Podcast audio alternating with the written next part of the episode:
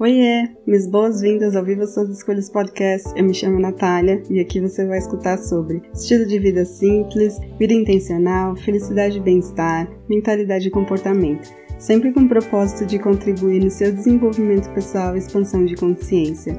Lembre-se que você é livre para definir sucesso e felicidade nos seus próprios termos. Bora pro episódio de hoje?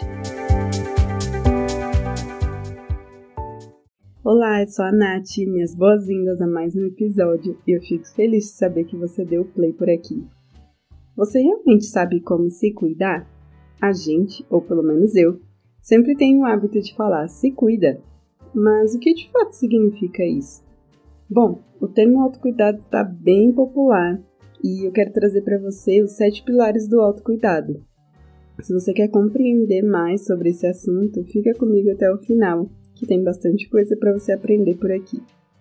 Autocuidado caiu no gosto popular e, infelizmente, pelo menos na minha opinião, isso ficou associado a dicas para relaxar. Mas dentro do coaching e do mindfulness, esse conceito é um pouco mais amplo. Se você está num ritmo de vida estressante e falta muito pouco para você estourar, e você falar assim, ah, deixa eu dar um Google, ideias sobre autocuidado, talvez o que você vai sentir é muito mais sobrecarga do que ajuda de fato. Isso porque tem muita coisa por aí e o que torna tudo ainda muito mais confuso. Só que é difícil falar de autocuidado sem falar de autocompaixão. Afinal, nós fomos bem treinados em estender a nossa bondade, carinho, atenção e amor às outras pessoas, mas a gente esquece de oferecer isso para nós mesmos. Por isso, tenha em mente um conceito bem importante que talvez você vá ouvir falar muito aí no futuro, que é a autocompaixão consciente. É o processo de combinar um mindfulness, que é a atenção plena, com práticas de demonstração de amor, de bondade, conforto, acolhimento. Você já percebeu que sempre que a gente passa por alguma coisa difícil, um momento doloroso, a gente logo tem um hábito de se criticar e se chicotear com os piores diálogos possíveis?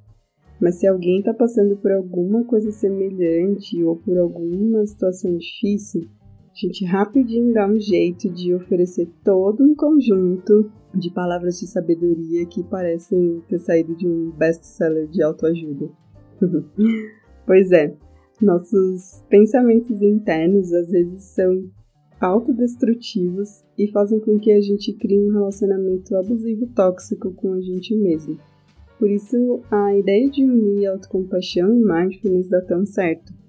Isso porque basicamente a gente vai se tornar mais consciente das nossas emoções, sentimentos e pensamentos.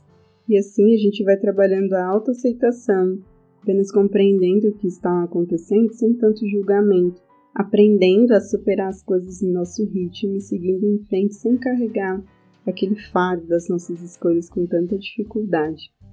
Bom, esse é um tema bem interessante e se você tiver a fim de ouvir mais sobre isso no próximo episódio, por favor me deixe saber. Bom, mas o que tem para hoje é desmistificar o autocuidado com ações práticas para que você consiga compreender isso melhor.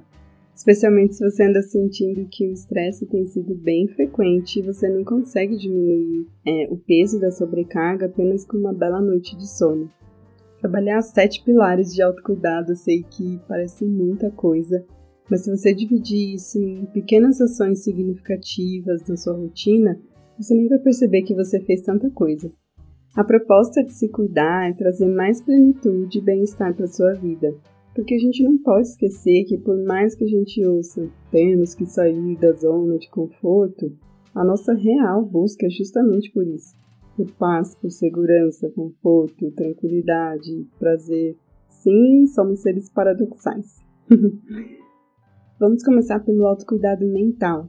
E mais uma vez, a atenção plena entra aqui para contribuir com essa tarefa. Isso é necessário para desenvolver uma mentalidade saudável, não é uma mentalidade tóxica falando sobre positividade tóxica. Vai ter um episódio falando só sobre isso, fica de olho. É, mas, na verdade, é a gente nutrir um relacionamento acolhedor com a gente mesmo. Desenvolver as nossas habilidades de curiosidade, aprendizado, perspectiva, esperança.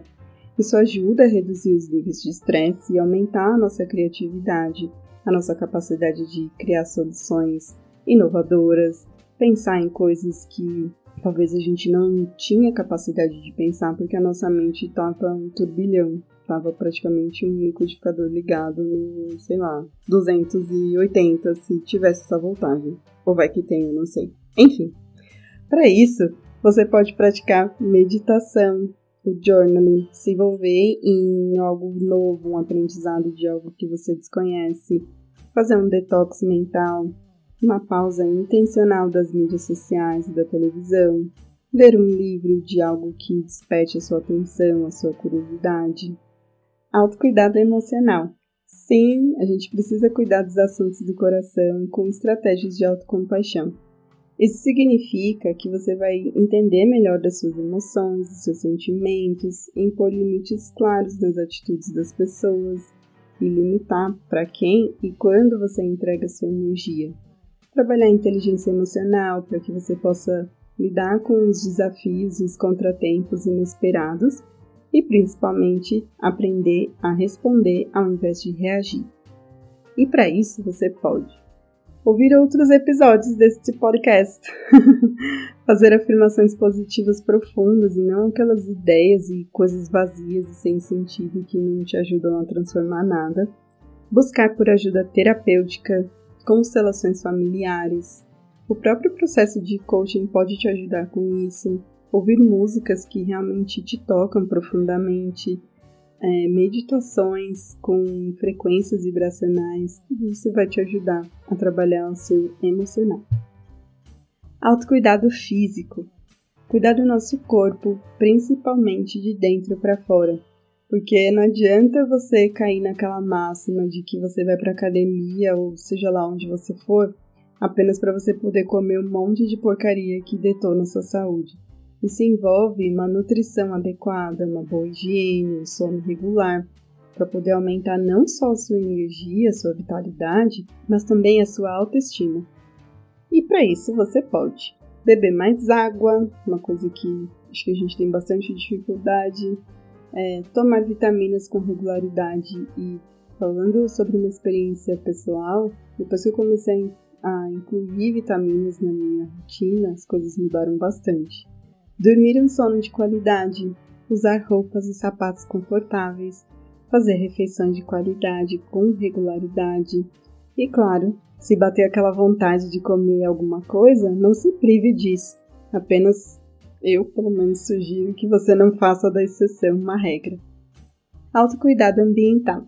Isso quer dizer que é para que a gente cuide dos espaços e lugares que a gente costuma frequentar, seja sua casa, o seu escritório, a mesa do seu escritório, o seu guarda-roupa. é você cuidar das coisas que você escolhe ter com carinho, com atenção e com regularidade também.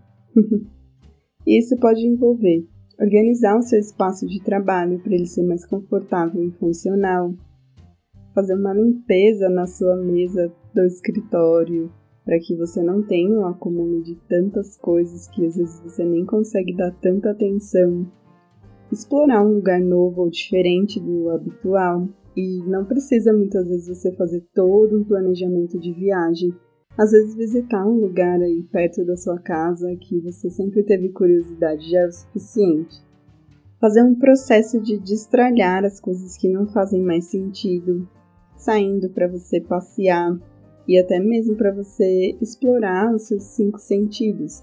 Você pode acender uma vela ou um incenso, é, ajustar a iluminação do seu ambiente, criar um sistema de organização. Autocuidado espiritual. Isso envolve nutrir a sua alma, o seu espírito com práticas que trazem um senso de propósito, direção e significado para sua vida para que você compreenda que a vida faz sentido e que as experiências que você vive, elas podem sim ser enriquecedoras. Então, que tal se você passar mais tempo na natureza, na sua própria companhia ou das pessoas que valorizam a mesma experiência que você, frequentando sua comunidade religiosa, caso você tenha, e se conectando com Deus, caso isso faça sentido para você. É, o meu favorito é, que é recorrer ao tarô, astrologia, numerologia e runas. Sim, sou meio bruxinha. É, se identificando com seus valores na vida, fazendo um trabalho voluntário, fazendo práticas de reiki, teta healing ou barra de axis. Autocuidado recreativo. Precisamos cuidar e nutrir a nossa criança interior com os nossos hobbies, atividades divertidas e novas experiências. A gente tende a acreditar que quando a gente cresce, existem duas entidades diferentes: a criança que você foi e o adulto que você é mas na realidade está tudo interligado.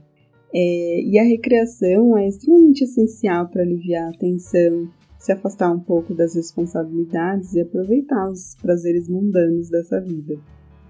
E aí eu recomendo você criar um calendário de atividades relacionadas aos seus hobbies, tocar um instrumento, dançar, cantar no chuveiro no karaokê, ir em uma aventura na sua companhia ou com a sua turma de amigos, é, fazer aquela noite de jogos e videogames, jogos de tabuleiro e, mais importante de tudo, tirar um tempo para fazer absolutamente nada e ao mesmo tempo praticar o autocuidado mental e emocional. Porque sim, se você escolhe não fazer nada, você já está escolhendo fazer alguma coisa. Autocuidado social. Por mais que o autocuidado tenha muito a ver com a gente, é super importante se conectar com outros seres humanos, ou talvez bichinhos, de maneira regular. Isso significa cultivar relacionamentos saudáveis com a sua rede de apoio, as pessoas, ou novamente, os bichinhos, que te entendem, que te amam e te aceitam como você é para te ajudar a desenvolver um senso de pertencimento e aceitação. E aí você pode criar dias de encontrar com as pessoas queridas, seja isso mensal ou semanal. É, eu acho bem legal para quem já viu aquele, aquela série Sweet Magnolias, onde elas toda semana fazem a noite da Margarita e eu acho isso incrível. Gostaria que eu e meus amigos fizéssemos isso também. Fica a dica aí para quem, para as amigas que me escutam.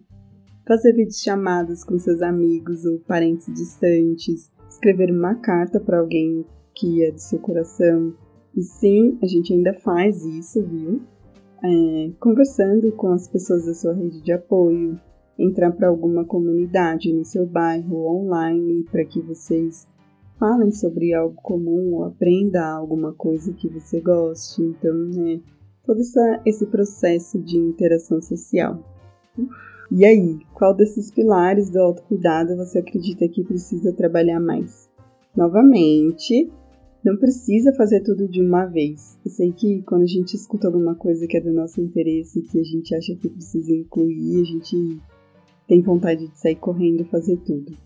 Mas, sugestão, vá dividindo algumas dessas sugestões no seu dia a dia, para que você não sinta que o autocuidado é, é mais uma responsabilidade, mais um peso, e sim para que você consiga enxergar isso fazendo parte da sua realidade com naturalidade. E Aproveitando que estamos falando sobre isso, eu quero convidar você para a Masterclass Lidando Melhor com o Seu Estresse através do Mindfulness, porque lá tem várias práticas e exercícios para que você mude seu olhar para o estresse e também para te incentivar a ter um relacionamento mais saudável com esses períodos de turbulência e de várias coisas acontecendo ao mesmo tempo. Tudo que você precisa saber está descrito lá no estúdio e até mesmo para que você possa conhecer toda a programação das aulas, que são bem curtinhas, elas duram cerca de, no máximo, 5, 6 minutos. Eu espero te encontrar por lá. Tem um link aqui na descrição para isso. Eu fico por aqui nesse episódio e espero que você tenha gostado do que eu compartilhei. E lembre agora de você ficar de olho nos recadinhos.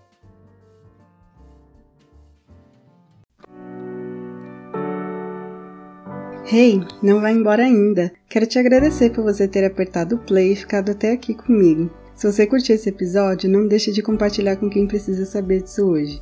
Aproveita para me seguir e ficar por dentro dos próximos. Espero que você tenha gostado, aprendido e se divertido. E ah, se você quiser saber mais sobre meu trabalho, acesse o site nataliareis.com, Natalia com TH. Até mais!